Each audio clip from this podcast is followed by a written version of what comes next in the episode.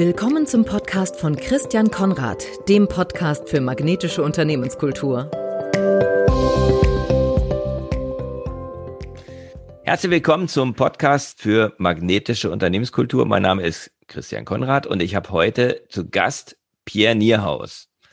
Pierre Nierhaus ist in der Gastronomie- und Hospitality-Szene bekannt wie ein bunter Hund. Also ich hatte gerade neulich ein Gespräch mit jemand aus der Hospitality-Szene und die sagt, was?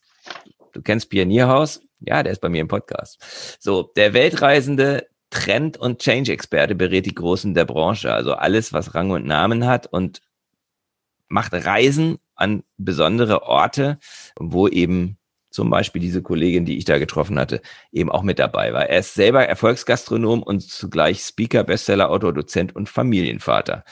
Herzlich willkommen, lieber Pierre. freue mich sehr, dass du im Podcast bist. Ja, Christian, freue mich auch sehr, dass ich in deinem magnetischen Podcast sein darf und freue mich auch sehr auf äh, die nächste knappe Stunde. Da freue ich mich auch sehr drauf. Habe ich mich die ganze Woche drauf gefreut. Dein Buch, das hat mich so sehr inspiriert, bekam ich jetzt Anfang der Woche, dass ich schon vor unserem Gespräch einen Solo-Podcast zu meinem ersten Leseeindrücken produziert habe und einen Sondernewsletter dazu geschrieben habe. Erzähl doch mal ein bisschen über dein Buch Echt freundlich, mach dein Projekt erfolgreich und wie es dazu gekommen ist. Es ist ja wirklich ganz brandfrisch, hot off the press sozusagen. Ja, also eigentlich wenn man jetzt von mir als Trendexperte und Gastroberater redet, ich bin da nicht so direkt hingekommen ich habe mal Hotel gelernt und dann habe ich wegen unglaublicher Begeisterung für Film und Kino Filmmarketing gemacht. Also cool. erstmal Kinos geführt. Also die Leute haben gesagt, Mensch, wenn du mal Hoteldirektor werden willst, könntest du ja auch so Kinocenter führen. Wir haben eine Spezialausbildung. Dann habe ich das gemacht und dann bin ich wiederum abgeworben worden, hätte irren Spaß an Marketing und Pressearbeit von amerikanischen Filmverleihern. Und die haben mich dann, also auch Leute wie Jack Nicholson und Steven Spielberg, für den ich in Deutschland eine Filmpremiere organisiert habe, betreuen lassen. Das ging ein paar Jahre, dann haben die fusioniert und dann habe ich gedacht, Mensch, wenn die fusionieren, ich bin da noch jung, dann fliegst du als erster raus. Hatten sie gar nicht vor, aber ich habe dann mein erstes Kaffee aufgemacht. Und mhm. parallel haben die gesagt, aber dann berat uns zumindest. Ich habe die noch 18 Jahre beraten und aus einem Kaffee wurden immer mehr. Irgendwann hatte ich 13 Betriebe, also nicht nur Cafés, auch richtig große und habe parallel immer Leute in Marketing und PR beraten. Und in Bezug auf ihr Konzept. Und irgendwann habe ich entdeckt, dass ich auch eigentlich mehr durch die Welt reisen muss. Und dann haben mich Firmen entdeckt und haben gesagt, Mensch, du warst jetzt schon das zweite Mal in New York, du hast ein New York Café in Frankfurt. Nimm doch mal unsere Kunden mit. Und dann habe ich irgendwann die Betriebe verkauft und habe nur noch beraten, bin da Experte geworden, habe ich mir überlegt, Mensch, was verbindet das eigentlich alles? Du hast Filmmarketing gemacht. Ich habe äh, als Hobby früher fotografiert. Ich durfte mhm. für Peter für Peter Lindberg arbeiten, der nicht wow. unbekannt ist. Wow. Und ähm, mhm. dann habe ich eigene Betriebe gehabt und ich freue mich mit Menschen Konzepte zu machen. Und da habe ich festgestellt, was ich am meisten liebe, ist, ich bin unheimlich gerne Gastgeber. Essen, trinken tue ich gerne und ich irgendwo unterhalte auch die Leute gerne. Also ich bin jetzt gar nicht so ein Extrovertierter, ich bin auch manchmal sehr introvertiert, man muss ja ein bisschen Kraft sammeln, aber ich wollte immer irgendwie Gastgeber sein. Alles hat damit zu tun. Und dann habe ich gesagt, Mensch, wie, was macht denn unsere Branche wirklich aus? Es ist eigentlich echt freundlich, ist sowas wie die Zusammenfassung dessen. Da hängt mhm. viel, viel mehr hinter. Mhm. Und das habe ich versucht im Buch in fünf Kapiteln darzustellen. Ich finde, das merkt man. Man merkt, dass es eben sehr lebendig ist. Also man merkt, dass das jetzt definitiv von einem Praktiker geschrieben ist. Du hast, äh, das sind lauter Anekdoten, lauter Zitate. Also für mich ein unheimlich reicher Fundus an, mhm. ja, an Inspiration, muss ich sagen. Also Dankeschön. ich habe noch nicht alles gelesen, bin ja ganz ehrlich, aber das Kapitel drei, mhm. das hat mich sofort angesprungen und das habe ich äh, verschlungen, sozusagen. Hm, und dann habe ich ganz nach vorne geguckt in das Buch und habe die Widmung gesehen. Und die hat mir auch sehr gefallen. Du widmest dein Buch deinen Kindern und deiner Frau, so habe ich es interpretiert ja. ja. mit den Namen. Aber dann widmest du es auch allen gastfreundlichen Menschen. Und du hast die beschrieben, die gastfreundlichen Menschen in deiner Widmung. Du hast gesagt, das sind Menschen mit Toleranz, Offenheit, Respekt, Menschlichkeit und Großzügigkeit, die die Welt für alle ein bisschen schöner machen. Finde ich eine total schöne Beschreibung. Mhm. Ähm, wie haben sich diese Werte, die für Gastfreundschaft stehen, in der Pandemie nach deiner Wahrnehmung in unserer Gesellschaft entwickelt? Mhm. Also was ich irgendwann mal sehr schön, da bin ich erst darauf aufmerksam geworden fand, ist, ähm, dass Leute hier von den Stadtwerken die Mülltonnen wegbrachten, sagten, das ist ganz komisch. Die Leute sind viel netter zu uns, weil die merken, dass die uns brauchen. Und das geht natürlich, mhm. also bei einer Krankenschwester und einem Polizisten denke ich mir das viel schneller als bei dem Müllmann. Und dann habe ich mich so ein bisschen umgeguckt und festgestellt, dass das allen irgendwo so geht, dass allen diese Menschlichkeit fehlte und auch viele Leute, die durch die Welt reisten wie ich und die äh, irgendwo mit dem großen Wagen unterwegs unterwegs sind, die, die, die fanden es plötzlich toll, mit ihrem Nachbarn zu reden. Oder wir haben gesehen in Italien diese Innenhofkonzerte, wo dann einer quasi äh, mhm. sang oder Gitarre spielte.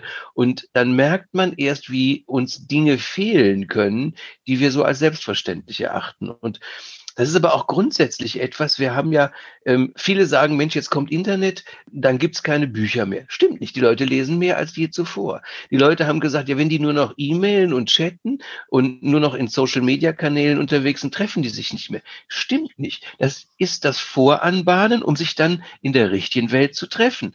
Und jetzt in der Pandemie haben wir gesehen, eigentlich, wie sehr wir die Kontakte brauchen. Und Umfragen haben es auch ergeben. 87 Prozent der Menschen haben als als meisten, als meistes vermisst das Treffen mit Familien und Freunden, also im ersten Lockdown. Und ich mm. merke auch, wie Leute jetzt mit den Kontakten vorsichtig und sparsam umgehen, um sich das mm. Jahr nicht zu verderben, dass sie Weihnachten dann doch in einem, ja, vielleicht nicht ganz so kleinen Kreis feiern können. Also die Leute sind sehr viel bewusster geworden und mhm. man merkt, dass man sich braucht. Und ich habe mich auch über viele schöne Initiativen gefreut, wo Nachbarn das Essen gebracht wird oder viele Köche, die einfach gesagt haben, mein Laden ist zu, ich koche jetzt für die Polizei. Wunderbar. Wow. Ja, ja, genau. Und das ist jetzt im Augenblick ja das, das, das Ding, ne? Die, die mhm. Gastronomie, die ganze Hospitality-Branche eigentlich macht die schwerste Krise seit Jahrzehnten, vielleicht seit immer, seit jeher durch. Wie erlebst du so deine Kollegen und Kunden in der Krise. Also der eine kocht für mhm. die Polizei. Was machen, was mhm. machen die? Wie gehen die damit um? Ja, man muss natürlich sagen, wir haben unglaublich viele Enthusiasten, die auch manchmal wirklich nicht so gut rechnen können. Das meine ich jetzt nicht negativ, weil also mir ist ähm, ein Buchhalter, der wenig kochen kann, nicht so lieb wie ein Koch, der schlecht Buchhaltung macht. Aber der Punkt ist, wir sind in der Branche grundsätzlich unterfinanziert mhm. und man kommt so irgendwie gut klar und alle sagen, ja, ich mache es ja auch, weil ich so viel Spaß habe. Aber es ist keine Branche zum Reichwerden eigentlich. So, und jetzt kommt so eine Situation und dann steht man mit dem Rücken an der Wand. Ganz es schnell. Es gibt ein paar mhm. Dinge, die ich im Moment sehr positiv finde. Zum einen, wir haben die Möglichkeit zu kommunizieren und in Kontakt zu bleiben mit wenig Geld durch Social-Media-Plattformen. Das gab es früher nicht. Da gab es nur die teuren ja. Anzeigen oder Radiospots mhm. oder unendliche Mengen Papierflyer. Und das Zweite ist, früher hat man in Krisen, Finanzkrise, ähm, Metallkrise, was es da alles gab, immer gesagt, Mensch, die armen Drucker, die armen Metaller. Und die, bei den Gastronomen hat man immer gesagt, naja, die haben ja eh so viel Geld. Das war nie der Fall, ist nie der Fall. Und jetzt merke ich, wie plötzlich Leute sagen, ja, nee, denen geht's echt nicht gut. Und jetzt mhm. kommt ein ganz, ganz wichtiger Punkt. Das fand ich mal vor einem, vor zwei, ne, vor zwei, drei Jahren hab, hat mir das einer erzählt. In einem kleinen Ort gab es schon keine Gastro mehr und jetzt hat der Schlecker auch noch pleite gemacht. Und die Verkäuferin sagte, wissen Sie, ich habe hier viele alte Leute, ähm, die kommen jeden Tag und kaufen zwei Teile. Die könnten das auch an einem Tag kaufen, damit sie Kontakte haben. Die Gastronomie ist eine Kontaktplattform, ein, hm. ein sozialer Punkt. Wenn ich kleine Absolut. Orte sehe, wo das Bürgermeisteramt schon irgendwo zentralisiert im Landkreis ist und irgendwann macht dann der vorletzte Bäcker zu und irgendwann macht die Dorfgaststätte zu. Das ist nur noch eine Häuseransammlung. So, mhm. und ob es jetzt die Nachbarschaft ist, im Kleinen oder im Großen. Die Gastronomie ist eigentlich die Kontaktplattform überhaupt, wo man sich trifft, wo man kommuniziert, wo man unverbindlich hingehen kann, wo man sich mhm. sogar ganz alleine, ohne reden zu wollen, hinsetzt und fühlt sich nicht mehr alleine. Und ähm, die Gastronomie so. hat auch unglaublich viel gemacht vom Engagement, aber auch vom finanziellen Aufwand, um vor diesem nächsten Lockdown jetzt es sicher zu machen. Und deshalb war meine Branche natürlich besonders enttäuscht, äh, dass es zu diesem zweiten Lockdown kam, der aber sicherlich notwendig ist. Mm. Ja, ja, nee, das hat man natürlich gespürt und ich habe das auch so empfunden, weil ich genau das halt gemerkt habe in dem ersten Lockdown, wie das gefehlt hat. Hm. Also ich wohne hier mitten in Bremen und ähm, bei mir ist die Gastronomie sozusagen direkt vor der Haustür und jetzt ist das wie tot. Und so mhm. war das auch im ersten Lockdown. Und dann mhm. kam das Leben wieder zurück und man hat dann halt auf der Straße gemacht. Also hier, ich habe ein Restaurant, ein sehr gutes Restaurant gleich um die Ecke. Und die haben dann halt, ähm, ja, die haben dann im Sommer, wo dann, wo sie halt weniger, wo trotz der, mit den Abstandsregeln halt weniger Leute im Lokal haben konnten, haben die einfach die ganze Kreuzung belegt mit Tischen und haben, also es fahren kaum Autos, ne? Es ist so eine, so eine Einbahnstraßen, äh, äh, hier bei mir und haben sozusagen überall einen Tisch hingestellt, noch mhm. auf die gegenüberliegende Straßenseite und da und das hat so eine tolle Atmosphäre geschaffen, mhm. dass dann plötzlich dann in dem in den warmen Tagen die Leute dann sozusagen verstreut um das Restaurant herum saßen, fand ich total. Dadurch wurde einem das mal bewusst, die die die Gastronomie schafft Leben, schafft Verbindung zwischen Menschen, die Menschen haben Freude und wenn die nicht da ist, dann merkt man einfach, und das merkt man jetzt, finde ich sehr doll, was dann nicht da ist. Hm. Also ich sehe auch Gastronomie nicht als Luxus. Klar, wenn ich in ein Sternerestaurant gehe, äh, das ist was anderes. Aber die Leute gehen einfach, äh, um nicht allein zu sein, um ihre Freunde zu treffen, um einmal nicht kochen zu müssen. Ähm, es ist ja sowieso mit der Kocherei nicht mehr so wie früher. Und das mit dem Restaurant ist ein ganz normaler Lebensbestandteil. Hm. Das ist auch irgendwo wichtig. Und was ich toll fand, ist, wie viele Kollegen super originell waren. Also ich habe jetzt gestern noch irgendwo gesehen, ein kleines Landgasthof hat ein Mail rumgeschickt, geschickt. Man kann vorbestellen, man muss es abholen, solche hm, Lunchboxen, das haben auch viele gemacht. Aber es hieß, es ist so lecker wie bei uns, nur halt bei euch. Das heißt, ich hole es mir cool. ab, klar. Cool. Und ja. in New York gibt's äh, in den Parks, da war ja immer erlaubt, das Rumsitzen, sogar von Sterneköchen, ähm, sozusagen Picknickboxen auf höchstem Niveau, die kosteten für zwei Personen über 100 Dollar.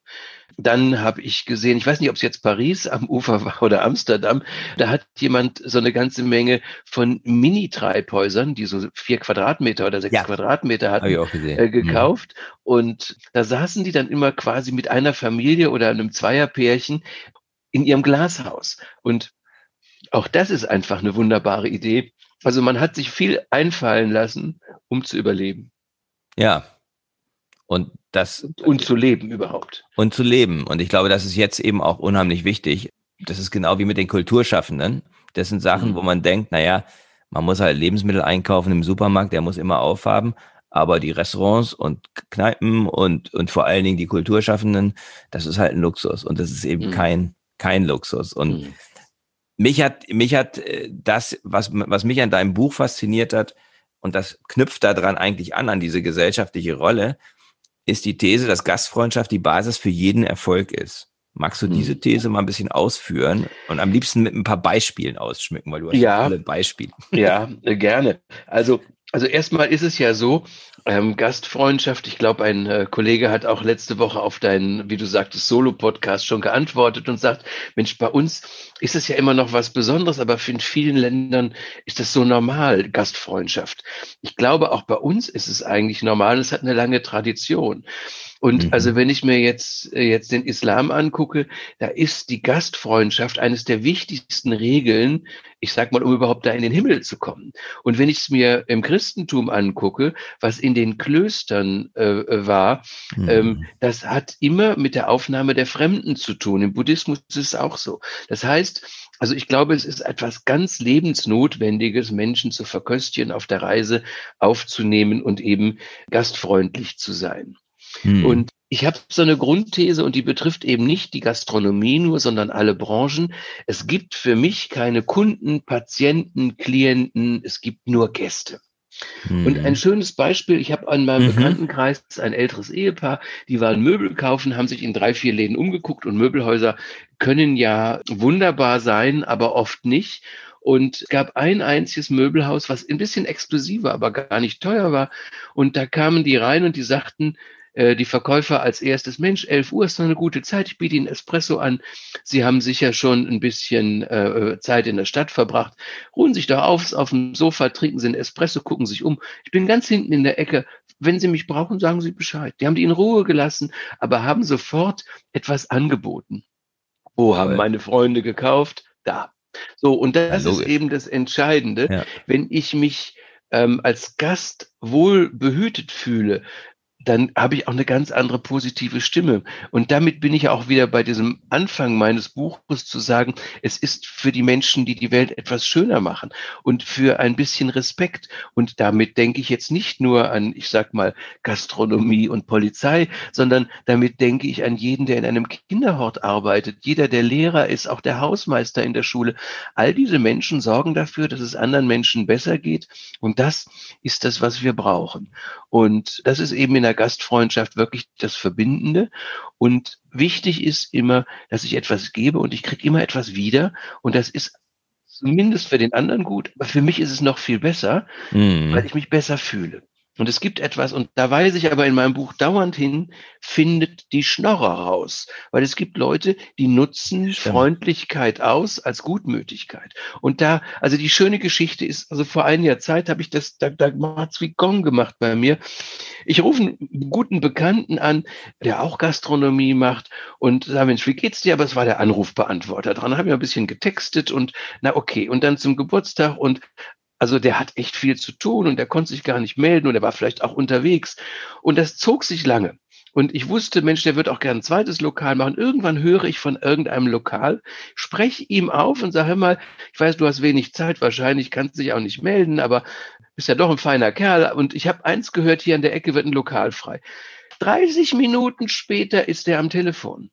Der hat jede Nachricht von mir gehört, der hat alles von mir gehört, alles gelesen der fand das nur nicht wichtig oder interessant. Jetzt, wo er einen Vorteil hatte, da meldet er sich. Diese Schnorrer müssen wir ausixen, damit wir keine Zeit vergeuden für die, sondern mhm. Zeit vergeuden für Menschen, die uns irgendetwas auch wieder zurückgeben. Und das ist eigentlich das Wunderbare. Man kriegt viel zurück. Ja, und das Wichtigste ist Wertschätzung. Und das hat er dir nicht gegeben, dieser Schnorrer. Ja, ja, klar. Also ähm, es war, für den war nur, hier nützt es was. Aber ja davor äh, war es nicht genug Nutzen und ja, dann rufe ich halt nicht mehr an. Oh, da fehlte der Wert in deiner, in deiner Aufzählung, da fehlte der Wert Großzügigkeit und zwar auf seiner Seite. Und das ja, funktioniert ja. eben nur gegenseitig. Also wenn man, wenn ich jemanden anlächle, dann schenke mhm. ich ihm mein Lächeln und dann freue ich mich natürlich, wenn die mhm. Person mhm. zurücklächelt. Und damit habe ich schon, damit habe ich ja schon ganz viel gewonnen. Ja, und man umgibt sich auch einfach automatisch irgendwie mit Leuten, die auch irgendwas zurückgeben. Das ist so, ich weiß nicht, meine Frau sagt manchmal, Mensch, als, also ich bin als Berater jetzt echt nicht billig, aber meine Frau sagt manchmal, Mensch, wieso bist du da nochmal extra hingefahren oder wieso rufst du den noch extra an? Und ich sag, du, das sind alles nette, erfolgreiche Kunden und wenn die mal was brauchen, dann äh, kriegen sie es von mir auch mal so extra, ohne dass ich eine Zeit aufschreibe mhm. oder ich fahre mal vorbei oder ich gehe mal lunchen, weil er noch einen Tipp braucht. Und ein halbes Jahr später sagt er mal, ich habe was, da musst du mir helfen, das ist sein Auftrag. Oder er empfiehlt mich weiter. Und also unterm Strich mache ich ein gutes Geschäft. Und das ist ja auch für mich ganz wichtig. Da habe ich so ein bisschen die amerikanische These. Ich finde, Freundlichkeit ist profitabel. Also mhm. für dieses Möbelgeschäft, das einen Verkauf macht. Äh, mhm. in der Gastronomie, wenn ich freundlich bin, dann kaufen die Leute ja auch mehr, weil es ja nett bei uns ist. Und das ist im Endeffekt, was die Leute wollen. Die wollen ein gutes Gefühl, ein gutes Erlebnis haben. Das erschaffe ich mit Freundlichkeit und damit schaffe ich auch einen Nutzen und Profitabilität für mich. Absolut, absolut. Also so meine Erfahrung als Kunde ja auch, nicht? Also da, wo mhm. ich wirklich, wo mich jemand, ja, mir fällt immer, der ist gar kein Gastronom, sondern mir fällt immer der, mir fällt immer mein Weinhändler ein. Und der ist einfach, ja, da gehe ich einfach so gerne rein, weil ich mich mit dem so gerne unterhalte, weil er so viel über Wein weiß und weil der mir immer neue Sachen erläutert und weil er so viel Fantasie hat und mir so tolle Geschichten erzählt. Und ich kaufe immer mehr, als, als ich eigentlich vorhatte. Immer. Ja. Nicht nur die ein, zwei Flaschen, sondern ich kaufe dann noch eine oder dann hat er hier noch was. Und der ist überhaupt nicht aufdringlich, kein bisschen. Ja, aber soll ich dir sagen, was das Verbindende ist? Es gibt einen Trend seit ein paar Jahren, das hat man erst gar nicht so wahrgenommen. Menschen heute geben deutlich mehr Geld für Erlebnisse aus als für Sachen. Und dein Weinhändler mhm. hat zwar eine Sache, aber eigentlich ist es ja eine Emotion, der dir die verkauft. Also genau, den genau. Vorgeschmack genau. auf guten Wein. Er hat eine gute mhm. Story. Und wenn du da bist, hast du Spaß. Das heißt, mhm. da könnte auch einer kommen und sagen, den Wein kriegst du einen Euro billiger. Du würdest da nicht hingehen, weil es ist ein Erlebnis, bei dem zu kaufen. Und das muss man natürlich sagen, ist für alle Branchen wichtig. Und wenn ich mir vorstelle, Absolut. also früher in der Bank war es irgendwie nett. Heute steht da ein Automat und ein Schild, dass äh, ich die Filiale in dem nächsten Vorort nutzen muss, ähm, weil sonst gibt's da gar keinen. Also man hat mir im Endeffekt viel Dienstleistung und viel Kontakt und viel Erlebnis und Spaß schon genommen. Und die Gastronomie und Hotellerie muss das einfach ausgleichen. Aber das muss auch wertgeschätzt werden vom Kunden, auch monetär. Ja, und ich glaube, also ich glaube, ganz vielen Fällen wird es das auch. Also ich, ich glaube, dass in der Gastronomie eben auch diese Erlebnisgeschichte nicht immer gelebt wird. Mhm. Also wenn ich zu lange warten muss, weil ich ein Stück Kuchen bestellen will, dann ist es kein Erlebnis. Ne? Also das mhm. ist, also manchmal sind ja die, also ich, ich, ich es gibt so diese, diese Aufspaltung von Basisfaktoren, Leistungsfaktoren, Begeisterungsfaktoren. Kennst du bestimmt. Mhm. Ähm, und ich kann nicht. Ich kann, ja, und die Basisfaktoren, die müssen halt stimmen. Also, mhm. wenn Klar. ich mich irgendwo hinsetze in den Café draußen und möchte einen Kaffee trinken und ein Stück Kuchen, dann möchte ich nicht eine Viertelstunde warten. Mhm.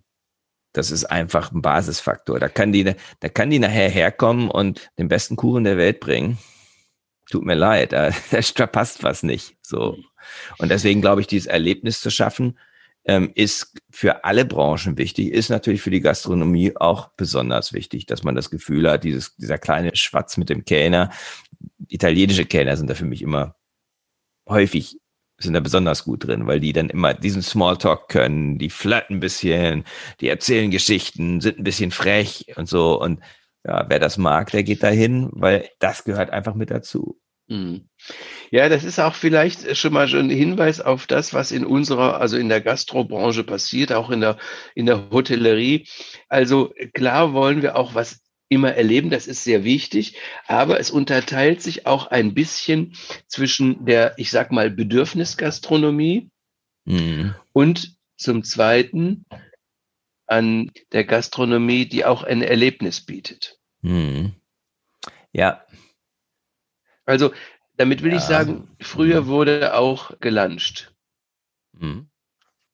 Also erstmal hat man natürlich früher eine andere Infrastruktur. Das heißt, ähm, die Leute arbeiteten in der Nähe, da wo sie wohnten, dann ging man nach Hause.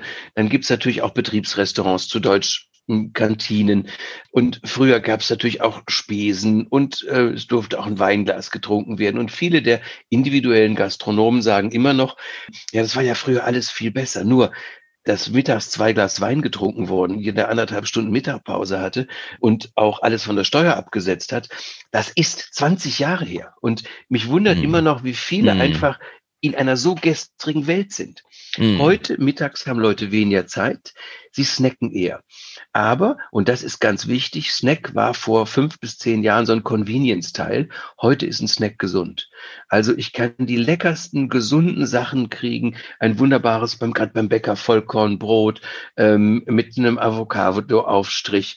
Ich äh, kriege asiatisches Essen auf hohem Niveau. Also alles in Portionen, die ich mitnehmen kann oder wo ich schnell was esse, was günstig ist und gut, oft auch in Bioqualität. Das hat sich schon mal geändert. So, und Chance für die Individualgastronomie, also der Italiener, die weiße Tischdecke, äh, auch gerne die, der rustikale Tisch, aber der individuelle Koch oder Gastronom, das ist in den Abend gewandert. Und da mhm. gehe ich dann hin mit Freunden, das ist etwas Besonderes. Manchmal koche ich auch zu Hause, Freunde kommen und so weiter. Also das Event oder das gemeinschaftliche Kochen ist abends und mittags mit den Kollegen treffen Ausnahme ist natürlich, wenn ich unterwegs bin, wenn ich reise oder an touristischen Lokalitäten äh, am Wochenende. Aber sonst wird mittags gesnackt. Hm. Und ganz witzig ist, der dänische Begriff für äh, ein Mittagessen, ein warmes, ist Mittag. Mhm. So, und wann sagen Sie, was, wozu sagen Sie heute Mittag? Fürs Abendessen, weil das ist warm. Und mittags gibt's nur eine Kleinigkeit. Wenn es auf dem Teller ist, dann ist es der, ich finde das einen unheimlich schönen Ausdruck, der Frohkostteller. Mhm. Ähm, kennst du, wie du sagst, als halber Schwede sicherlich. Und das, das ist, eben, ne? eben, eben so was Leichtes, was so eine Mischung aus, das ist so ein halbes Brunch und Mittagessen, leicht und gesund und abends dann mehr. Aber, und das muss man halt sehen, die Chance für den Individualgastronomen ist und bleibt wirklich individuell zu sein und eher am Abend sein Geld zu machen und sich nicht durch den Tag zu quälen und mittags ein günstiges Angebot zu schaffen, was man kaum leisten kann. Richtig. Und gleichzeitig ist es da, kommen wir da wieder hin zu der Verbindung.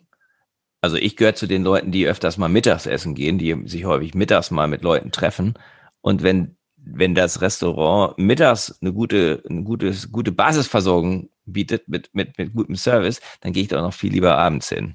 Also mhm. zu dem, zu dem gleichen. Restaurant, weil ich ja, aber viele schaffen den Sprung nicht, weil ich muss ja mittags viel günstiger sein. Und dann sagen die, warum ist denn abends viel teurer?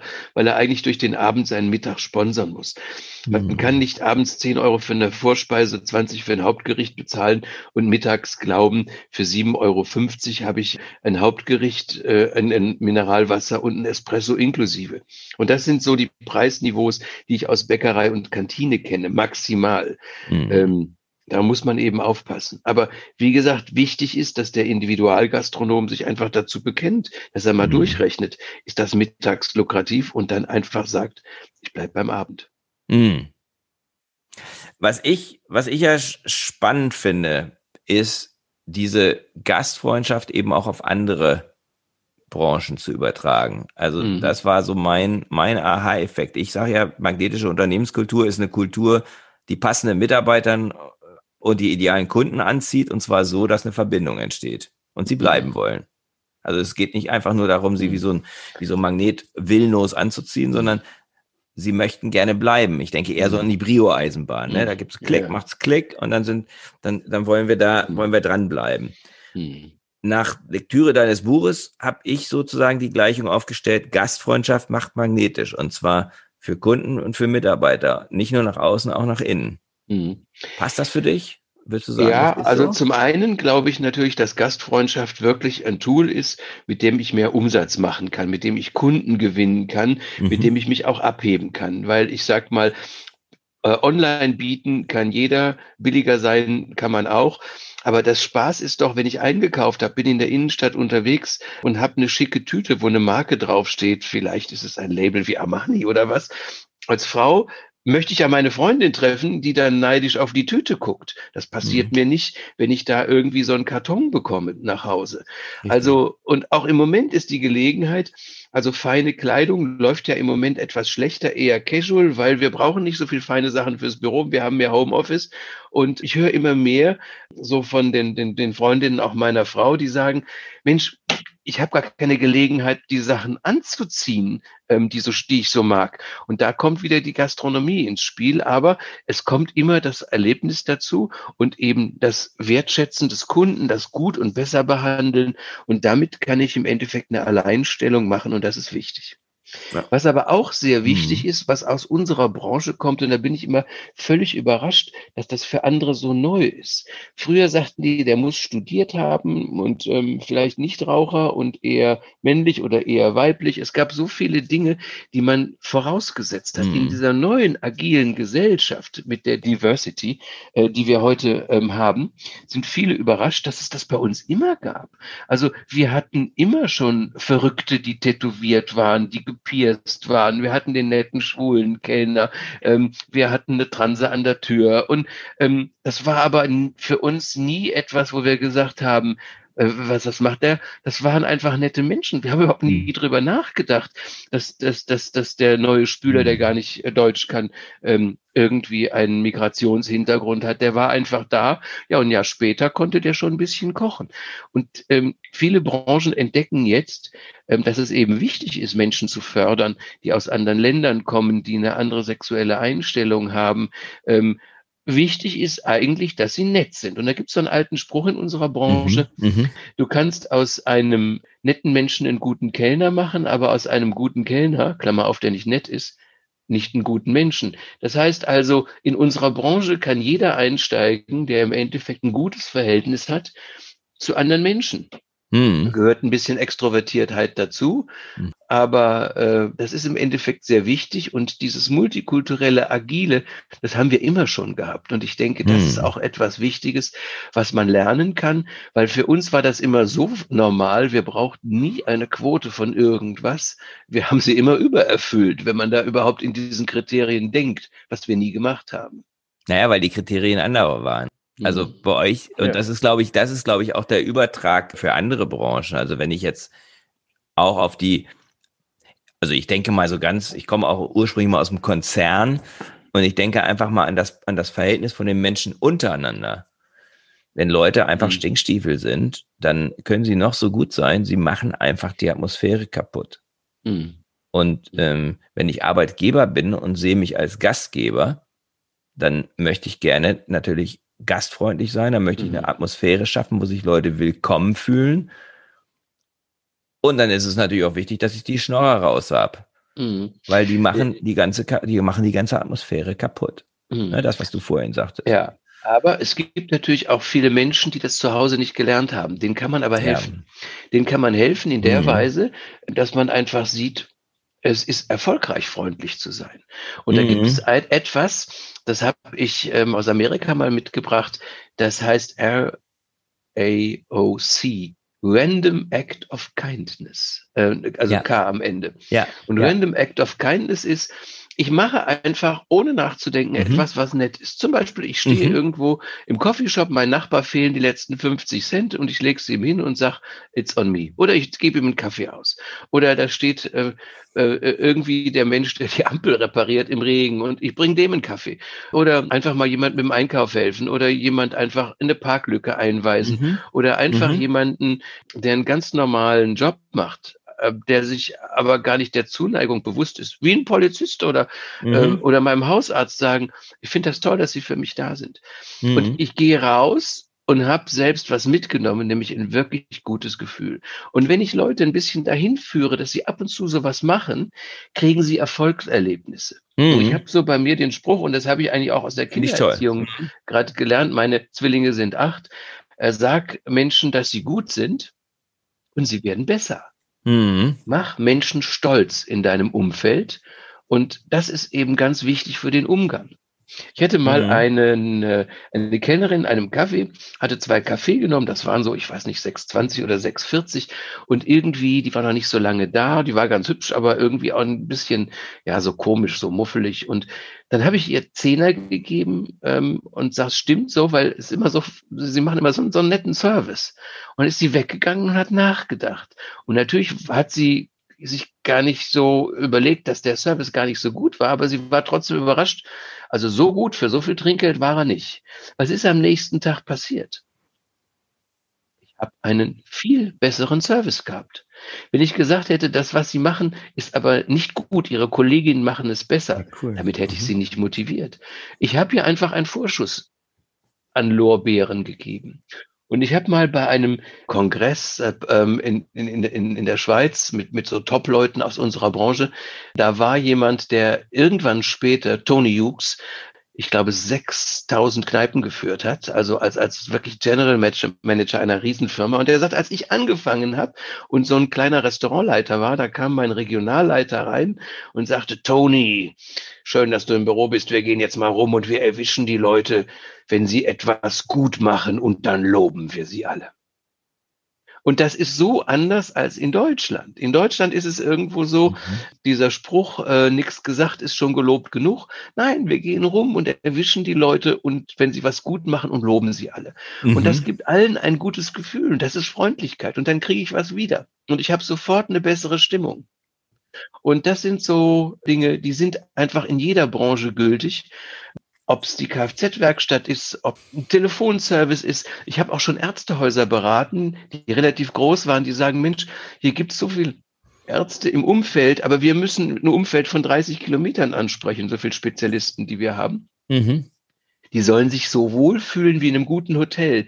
Die sollen einchecken, die sollen was zu trinken kriegen. Und dann haben wir da eine Customer Journey gemacht für diese Patienten, so dass sie sich wohlfühlen. Und das ist keine, mhm. ähm, keine Ärztehaus gewesen für Privatpatienten. Die nehmen sie auch gerne, aber der Großteil sind Kassenpatienten.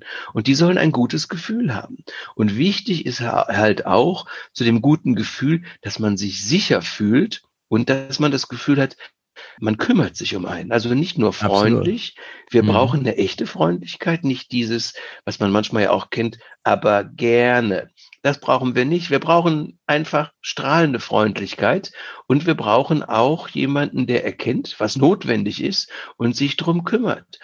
Wenn jemand mit dem Kinderwagen ins Lokal, ins Lokal kommt, ist die nette Begrüßung ganz wunderbar. Aber äh, ich sollte erstmal die Tür aufhalten und dann sollte ich vielleicht auch gucken, wo ist ein Tisch, wo ich einen Kinderwagen hinstelle, mhm. ähm, dass quasi er weder mich stört noch ähm, und die Mutter auch zufrieden ist, noch die Kinder vielleicht stört, die dann um den Tisch flitzen wollen. Was auch immer. Dieses Kümmern heißt auch Mitdenken für den mhm. Kunden und Absolut. das Ganze natürlich freundlich das, da, da, meine Assoziation ist gleich, als, gleich als meine Kinder jünger waren, sind wir, als sie klein waren, also zwei, drei, vier, fünf, da waren wir oft bei McDonalds, weil wir da willkommen waren. Hm. Nee, da gab's, da gab's, da gab's einen Hochstuhl, da hat sich niemand beschwert, wenn irgendwas auf den Boden gefallen ist. Und wir haben mehrfach negative er Erlebnisse gehabt in anderen Restaurants und sind deswegen zu McDonalds gegangen. Nicht, weil hm. wir McDonalds gut fanden, im Gegenteil, ich bin kein großer Fan von dem Essen. Aber wenn du halt als Familie dahin gehst und du möchtest, dass die Kinder auch happy sind und du möchtest keinen Stress haben, mhm. dann ist das gerade mal höher als das Kulinar als die kulinarische Befriedigung. Mhm. Und das, das war, aber ich muss war, auch eins war sagen, auch Freundlichkeit. Ob das heute noch so ist, weiß ich nicht. Aber ähm, das war damals auch dieses Willkommen, dieses Willkommensgefühl. Ne? Mhm. Also da muss ich auch vielleicht mal eins sagen. Erstens, diese Branche nennt sich ja äh, Fast Food. Tut sie nicht mehr. Sie nennt sich Quick Service. Ein schneller Service. Wenn ich mir jetzt McDonald's angucke, gerade in Deutschland, machen die einen richtig guten Job. Erstens, die haben vor vielen Jahren schon ihre Betriebe, Sie sagen ja Restaurants, also ich bin ja eher der Fan von Individualrestaurants, aber ihre Restaurants sehr modern gemacht. Sie haben sie sehr mhm. freundlich gemacht. Mhm. Ähm, wenn ich sonntags mit meinen achtjährigen Kindern schwimmen gehe, dann gehen wir nach McDonald's. Das ist ein Highlight, weil ähm, die sind total freundlich. Also ich gehe auch riesig gern zu Burger King, keine Frage. Mhm. Und das muss man einfach sagen. Das ist so ein bisschen schon eher Bedürfnis, aber auf der anderen Seite macht es auch Kindern Spaß. Und mhm. mir auch. Und wir gehen da hin und ähm, die sind freundlich, es ist sauber, und mittlerweile haben die auch viel gesundes Essen. Also wir nehmen dieses Kids-Menü mhm. und dann teilen wir uns die Pommes auf, aber der andere bekommt den Salat, den müssen wir uns auch aufteilen. Also das Essen in den äh, Quick Service ist deutlich, deutlich gesünder geworden. Hm. Und jetzt in dieser Pandemie, das fand ich ganz großartig. Ich bin äh, befreundet mit dem CEO von ähm, Burger King, die ja diesen wunderbaren, richtig gegrillten Burger haben. Und der schickt mir eine Anzeige vor zwei Wochen, eine Werbeanzeige. Hey Leute, oder vor anderthalb, hey Leute, esst jetzt bei McDonald's. Und dann kommt ein Text und sagt, Leute, also wir sind natürlich großartig in Burger King, aber McDonald's ist ja auch nicht schlecht und Vapiano ist auch nicht schlecht und die Osteria ist aber wirklich auch gut. Die Hauptsache ist, liebe Menschen, geht raus, unterstützt uns, bestellt bei uns was, das geht noch.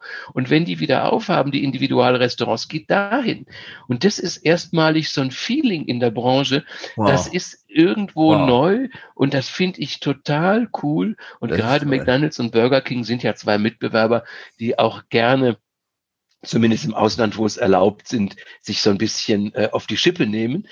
Und hier geht's Hand in Hand. Und das ist auch wiederum ein Zeichen für Freundlichkeit, Menschlichkeit, Würde und Respekt. Und das brauchen wir umso mehr jetzt. Absolut, absolut. Da finde ich ein ganz, ganz tolles Beispiel. Hm. Das wären jetzt, gibt es für dich Beispiele für Unternehmen, wo du sagen würdest, die haben eine echt magnetische Unternehmenskultur? für Kunden und für Mitarbeiter? Vielleicht aus deiner Hospitality-Branche, aus dem Gastronomie, Hotellerie-Bereich, die da rausstechen? Also es gibt natürlich wirklich viele. Man muss sagen, jeder muss gut sein in seiner Kategorie. Also mhm. wenn ich jetzt zu McDonald's gehe oder zu Burger King, ist das eine andere Kategorie, als wenn ich in ein Tischdeckenrestaurant gehe. Mhm. Aber in seiner Kategorie ist Burger King hervorragend, genau wie McDonald's, während das Tischdeckenrestaurant ein anderes Niveau hat, aber die müssen in ihrer Kategorie gut sein. Mhm. Ich bin zum Beispiel völlig überrascht, wie sympathisch sich die, ja, die junge Design Budget-Hotellerie darstellt. Mhm. Ähm, nehmen wir mal an ein Price-Hotel mhm. ähm, oder nehmen wir an auch ein Motel One. Wie viele junge, sympathische, motivierte Leute da einfach sind. Und mhm. für das Preis-Leistungs-Verhältnis ist das wunderbar.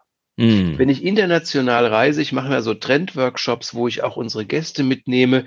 Wir sind jetzt bald in Berlin, also wir haben 25 Hours, die machen das auch sehr, sehr schön. Also da fühle ich mhm. mich echt ein bisschen wie zu Hause, das ist wichtig.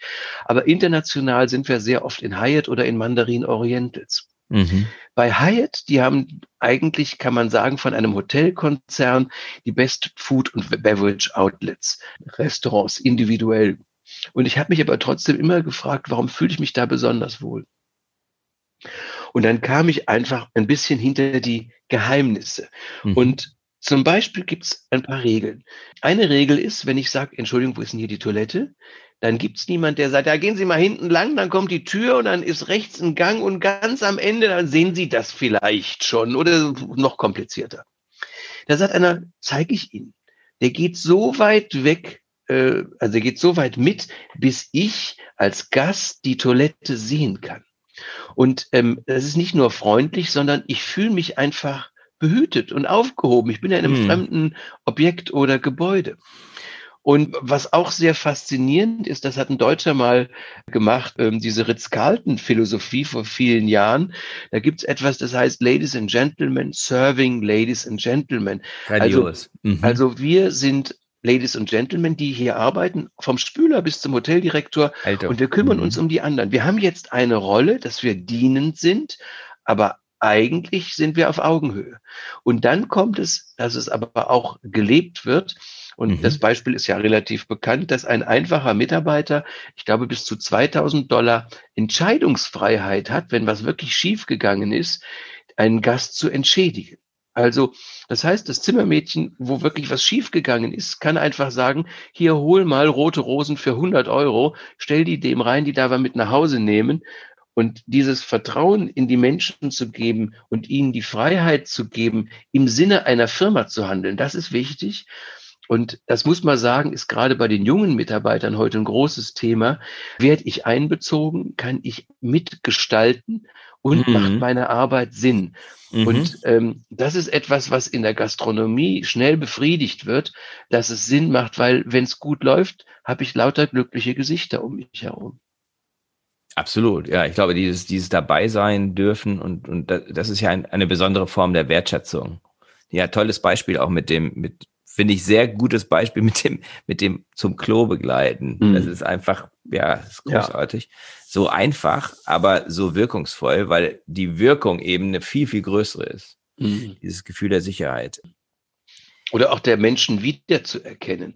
Also, also ja, liebe nichts ja. mehr, als wenn mhm. ich in ein Hotel einchecke mhm. und dann gehe ich irgendwo raus und dann komme ich wieder und ich bin ja irgendwie weit weg von zu Hause. Ne? Mhm. Ne? Also hier habe ich eine tolle Frau, hier habe ich zwei Kinder, die sind acht, äh, die sind großartig. Und dann hänge ich da allein in meinem Zimmer. Und dann komme ich, steige ich im Taxi aus und einer sagt, Welcome back.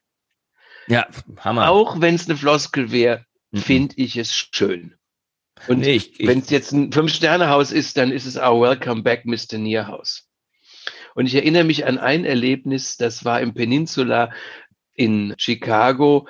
Äh, da gehe ich morgens zum Joggen, ähm, da gibt mir jemand eine Flasche Wasser. Der steht da und gibt mir die Flasche Wasser. Äh, mittlerweile machen das einige Hotels. Jetzt fing es auf dem Rückweg an zu regnen. Dann holte der mich schon 30 Meter vorher an der Ecke ab mit einem Schirm und einem Handtuch. Wow. Wahnsinn. Wahnsinn. So, und es ist wow. 15 Jahre her und ich weiß es immer noch. Und das ja. ist großartig und das ist mhm. Kundenbindung. Und ähm, damit brauche ich halt auch äh, keinen Rabatt, sondern ich weiß, das kriege ich nur da. Das, krieg, das kriegst du nur da, genau. Ähm, ja, und umgekehrt, wenn es fehlt, merkt man es auch. Ne? Also ich habe ich hab, ähm, in meinem kleinen Podcast am Donnerstag hatte ich halt ein Beispiel gegeben, wo ich mich halt eben nicht so zu Hause gefühlt habe. Ich bin, ich bin über zehn Jahre lang immer in Genf gewesen. Immer für ein Training für einen großen multinationalen Konzern, immer zweimal, im, immer regelmäßig, November und, und April, war immer im gleichen Hotel. Und jedes Mal habe ich darauf gewartet, dass die mich wieder begrüßen und gesagt haben, Herr Konrad, herzlich willkommen. Und es ist kein Mal passiert. Mhm. Ne, ich bin da zehnmal gewesen, mhm. ja. Ähm, oder ja, das Mal. ist, das ist, da muss man natürlich sagen, auch so eine Zeitgeist-Controller-Mentalität. Ich mhm. habe einen Kunden in Europapark und irgendwann sagte äh, der Seniorchef, wir denken in Generationen, nicht in Quartalen. Und entsprechend werden auch die Mitarbeiter gewertschätzt. Und das schätze ich so sehr an solchen Familienunternehmen, die jetzt auch eine schwere Zeit haben. Die haben gerade unglaublich viel investiert hm. in ihren neuen Bereich und dann kommt der Lockdown. Hammer. Und ähm, aber einfach nicht abzuspecken und zu sagen, wir leisten weniger, damit die Quartalszahlen besser sind. Hm. Ich sage mal zwei Beispiele. Eines ist, und der Untergang kommt dann. Das ist ganz klar. Vapiano habe ich sehr geschätzt als so eine, ja, Casual, Fast Casual ja. nennt man das. So ein Mittelding zwischen Total. Quick Service und einem Restaurant. Und irgendwie merkte ich dann bei Neueröffnungen, diese schönen Wandmalereien waren nicht mehr da. Ähm, die hat einer individuell gemacht. Und dann fehlte dies, dann fehlte jenes, dann wurde es ein bisschen teurer. Und du merktest, dieses Ding wird nur noch optimiert. Und irgendwann war es so, es waren nur drei kleine Fehler. Ähm, erstens, ähm, die Mitarbeiter waren nicht mehr im Mittelpunkt, zweitens die Gäste waren nicht mehr im Mittelpunkt und drittens die Produkte waren nicht mehr so gut. Nebenbei haben sie sich jahrelang darauf verlassen, dass die Digitalisierung, die vor 15 Jahren mit diesen Chipkarten großartig war, nicht weiterentwickelt wurde. Und fand ich sehr schade und damit ähm, hat es nicht mehr funktioniert.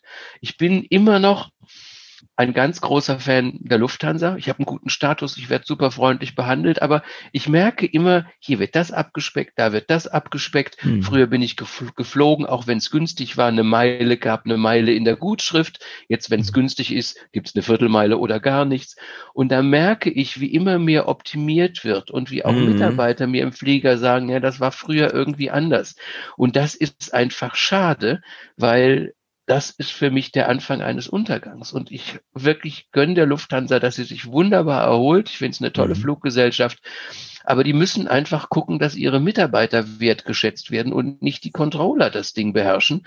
Denn mhm. es wurde in den letzten Jahren nur noch optimiert, damit die Profite für die Expansion stimmten. Und jetzt sind sie so weit expandiert, dass im Endeffekt in einer solchen Krise, wenn man wieder schrumpfen muss, ähm, sie vor ganz großen Fragezeichen stehen. Hm, absolut, das denke ich auch. Also wenn die Controller ähm, dominieren, dann ist das auch immer auf Ansage von oben. Also das, die machen ja, das also, ja nicht von selber. Das also heißt, ich meine, ich kann ja auch Energie sparen, das ist ja wunderbar. Ich kann an allem sparen, nur nicht an der Leistung, die den Kunden trifft. Und eigentlich darf ich auch nicht sparen an irgendetwas, was den Mitarbeiter trifft. Richtig. Weil ich kann keine Basisqualität liefern, wenn ich unzufriedene Mitarbeiter habe. Mm, das stimmt, das stimmt.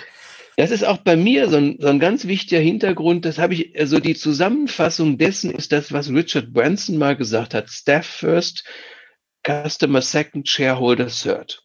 Wenn mhm. ich als Unternehmer meine Mitarbeiter anständig behandle, wenn ich meine Vision weitergebe und mit ihnen sie auch ganz fair teile, sie dürfen sie mit und weiterentwickeln, dann sind meine Mitarbeiter mein Sprachrohr vor den Gästen und die kümmern sich in meinem Namen genauso, wie ich es überhaupt nur tun könnte. Mhm. Und damit ist die Welt in Ordnung, weil als drittes habe ich dann natürlich mehr Umsatz, mehr Profit. Die Leute, die Menschen, die Mitarbeiter gehen auch gut mit den Sachen um, als wenn es ihre eigenen wären, mit der Ware, mit der Energie. Natürlich stimmt am Ende der Profit.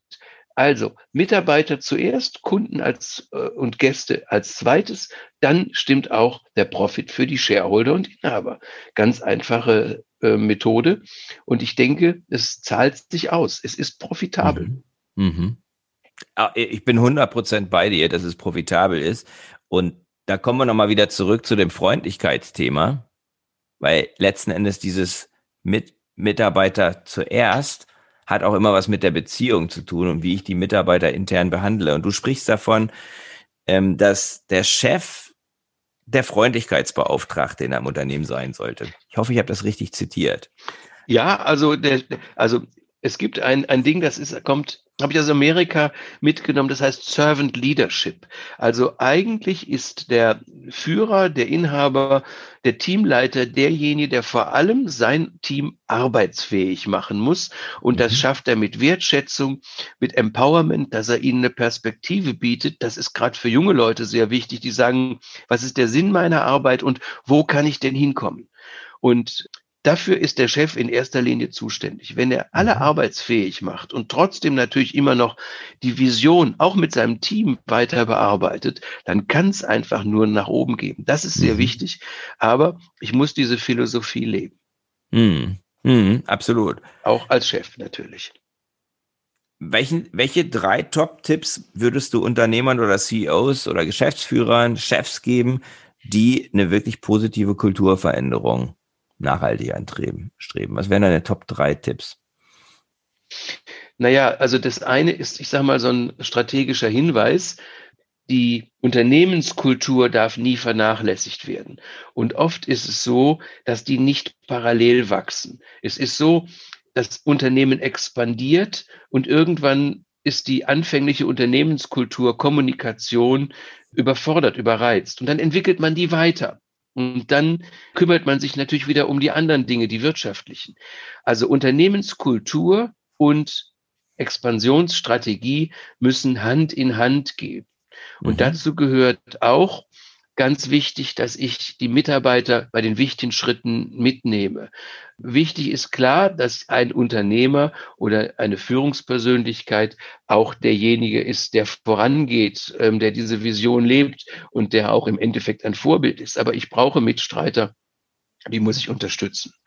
Das zweite ist der Umgang mit Mitarbeitern, sie zu empowern und sie stolz zu machen und das ist eben dieses, sagt den Menschen, dass sie gut sind und sie werden besser. Ich muss da einfach Perspektiven bieten.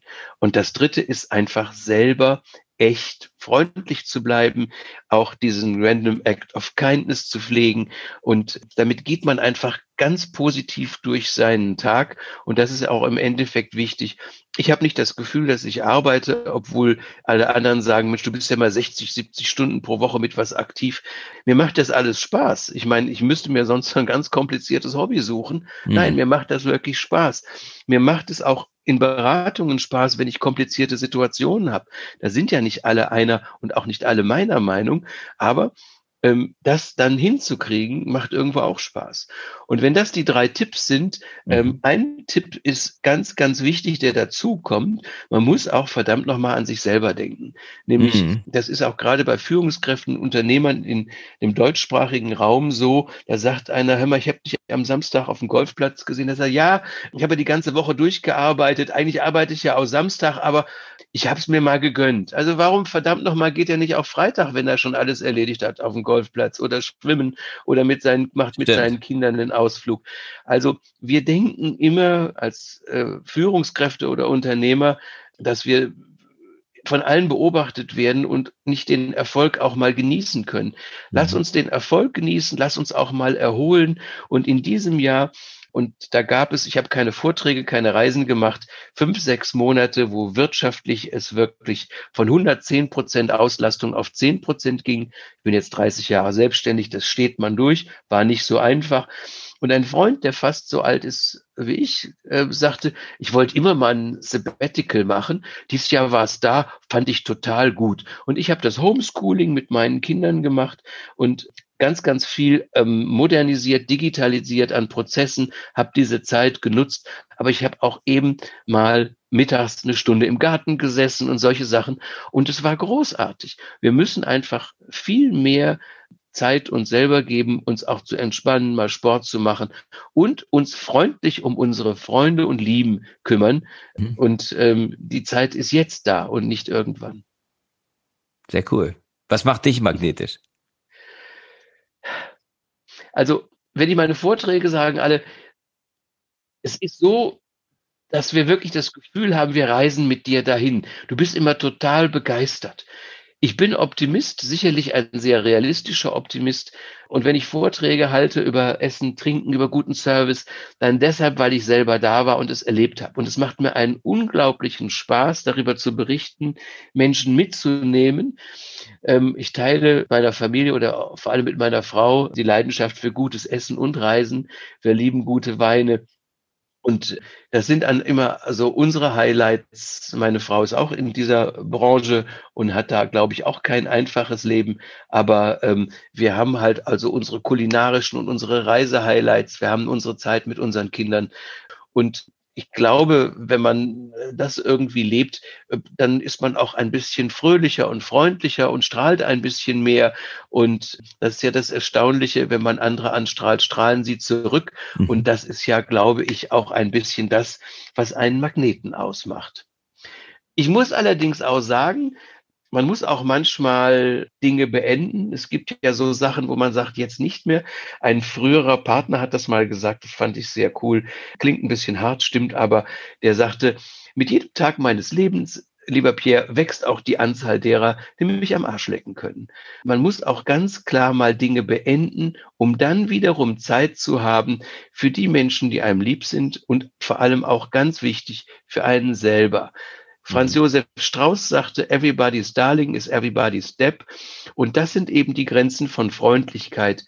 Ähm, ich bin freundlich zu denen, die es auch ein bisschen wertschätzen. Ich ähm, teste auch Leute, indem ich sage, Mensch, das könnten neue Leute sein für meinen Kreis. Man muss den ja immer wieder erweitern, aber man muss auch manchmal einen Haken an Dinge machen, wenn es keinen Sinn hat.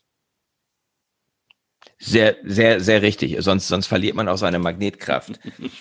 Ich habe vier Abschlussfragen, die, die, die, die sich auf die vier Dimensionen magnetischer Unternehmenskultur beziehen, nämlich auf die Sinndimension, die Energiedimension, die Beziehungs- und die Fokusdimension. Hm. Magst du die Vision, die du für dein Leben hast, dein persönliches Warum mit uns teilen? Ist natürlich sehr persönlich.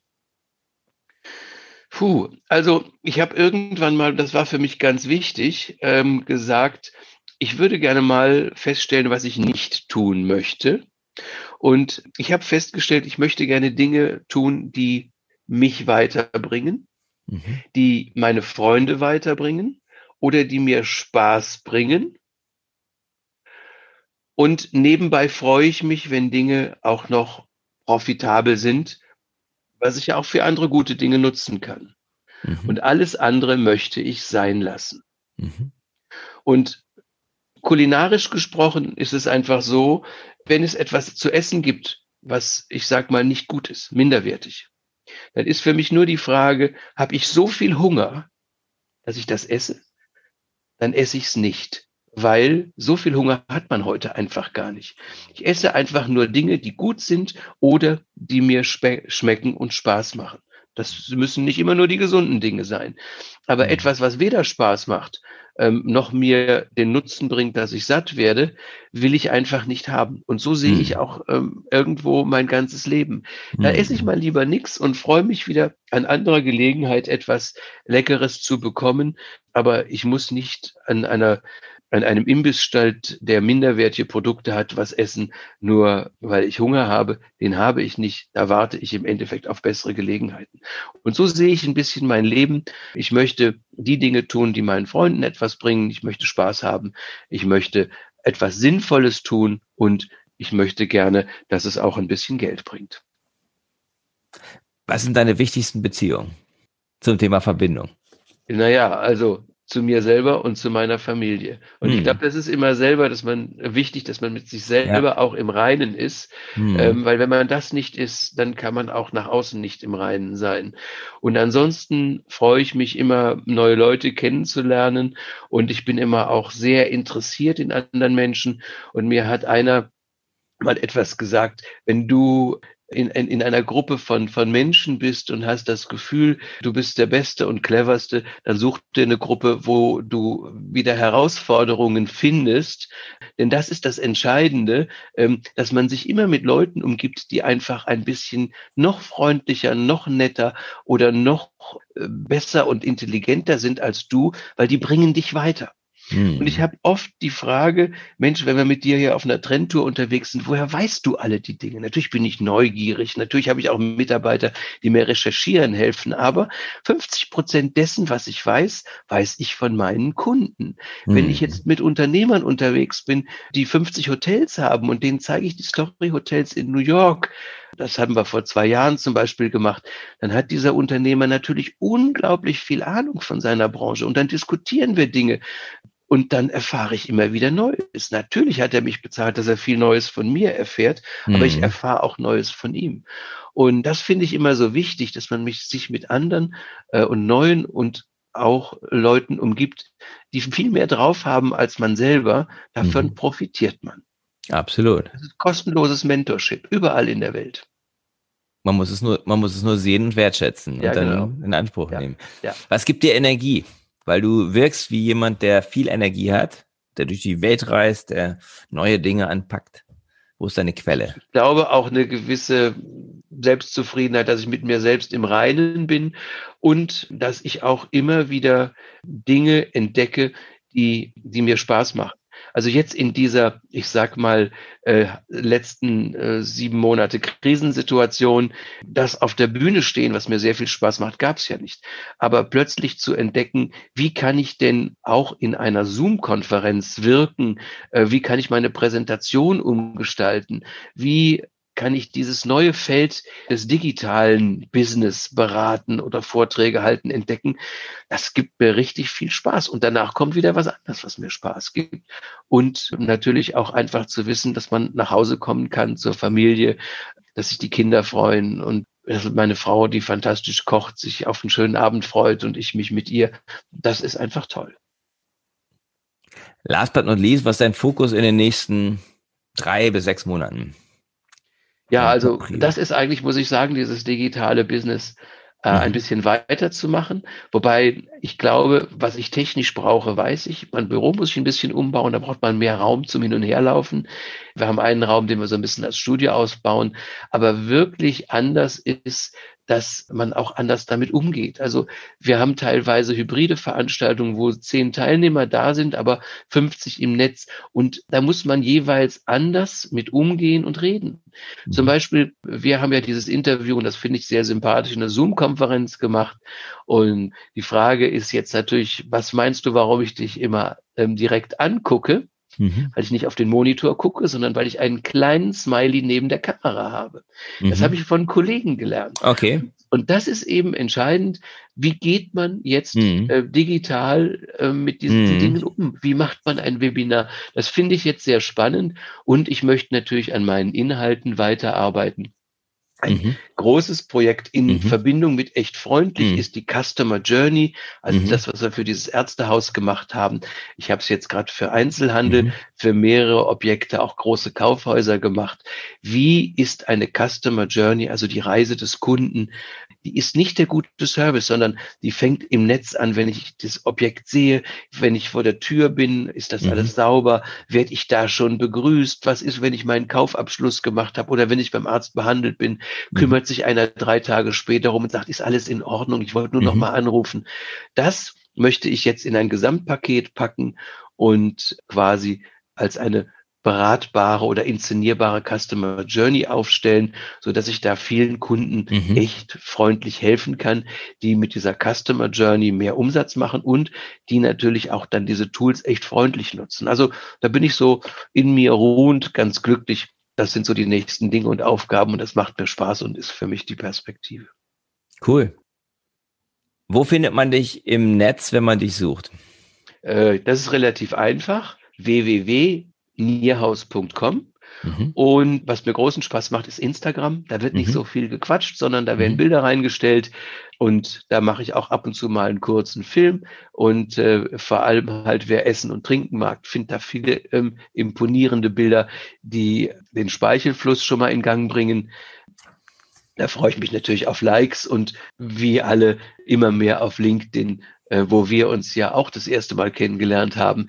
Eine Plattform, die immer professioneller wird. Super. Ja, da werden wir uns weiter begegnen, weil unsere Themen so nah beieinander sind. Das hat mich sehr gefreut. Wie gesagt, war mein mein Highlight der Woche, dein Buch und, äh, und so und äh, jetzt das Gespräch. Ja, ebenso. Christian, Interview hat mir echt viel Spaß gemacht. Dito, Dito. Vielleicht nicht okay. das letzte, wer weiß. Schauen wir mal. Ja. ja, Customer Journey als nächstes. Ganz genau, da machen wir als nächstes okay. Customer Journey. So machen wir es. Alles klar. Super, also ciao. Ciao. Das war der Podcast von Christian Konrad, der Podcast für magnetische Unternehmenskultur. Mit Impulsen, wie Unternehmen die passenden Mitarbeiter und die idealen Kunden anziehen. Dazu inspirierende Interviews mit Unternehmern, Entscheidern und Mitarbeitern. Jeden Montag und Donnerstag auf Spotify, iTunes und dem Kanal Ihrer Wahl. Bitte empfehlen Sie den Podcast weiter und unterstützen Sie Christian Konrads Arbeit durch eine Bewertung auf iTunes.